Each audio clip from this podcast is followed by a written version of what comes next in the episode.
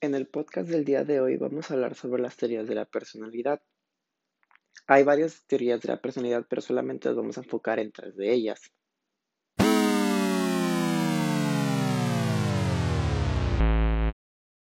La primera teoría de la personalidad que tenemos es la teoría psicoanalista de Freud.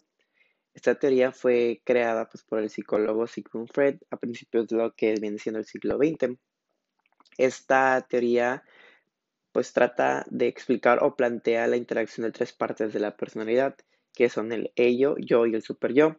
El ello es la parte de la personalidad que busca la satisfacción inmediata. Pues eh, todos tenemos una parte de nuestra personalidad que pues, buscamos satisfacer cosas de manera pues, rápida. Tenemos después el yo, que esa es la que nos intenta satisfacer las demandas del yo de forma pues realista. Y luego tenemos el super yo, que incluye todos nuestros aspectos morales, sociales y que son influenciados a la vez por los patrones parentales. Uh, Freud ah, divide en esta teoría también las etapas, que son cinco, que vienen siendo la etapa oral, la etapa anal, la etapa fálica, la etapa de latancia y la, y la etapa genital.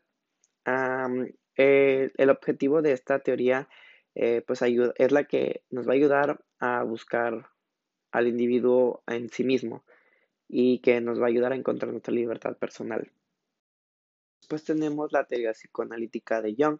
Lo interesante de esto es de que Carl Jung sí fue un discípulo pues, de Freud, pero él pues también hizo su aporte en la teoría psicoanálisis. él dice que pues todos nosotros los individuos compartimos una serie de estructuras mentales comunes y que dichas estructuras están almacenadas en nuestros sueños. Él se enfoca más en lo que vienen siendo los sueños. También él dice que en, su teoría que la personalidad está basada en dos categorías principales, que son la introversión y la extroversión, y que también tenemos cuatro funciones, que vienen siendo las que son las sensaciones, los pensamientos, la intuición y los sentimientos, y que todo esto da un resultado a diferentes tipos de personalidades que vienen siendo ocho. Para Jung ah, está la personalidad del pensamiento extrovertido, la intuición extrovertida, el sentimental extrovertido, la sensación extrovertido, pensamiento introvertido, intuición introvertido, sentimental introvertido y sensación de introvertido. Por último, tenemos las teorías conductistas de Pavlov y de Skinner. Ah, pues esta es una teoría del conductismo hacia la, pues de la teoría de la personalidad. Ah, esta está basada en que todos nuestros estímulos externos influyen en la formación y, reforzamiento de nuestra personalidad. Uh, Pavlov y Skinner usaron un método científico para llevar a cabo esta teoría, que pues en esta nos explican cómo, cómo es la interacción de un organismo en su entorno que generaba pues una recompensa a dicha conducta.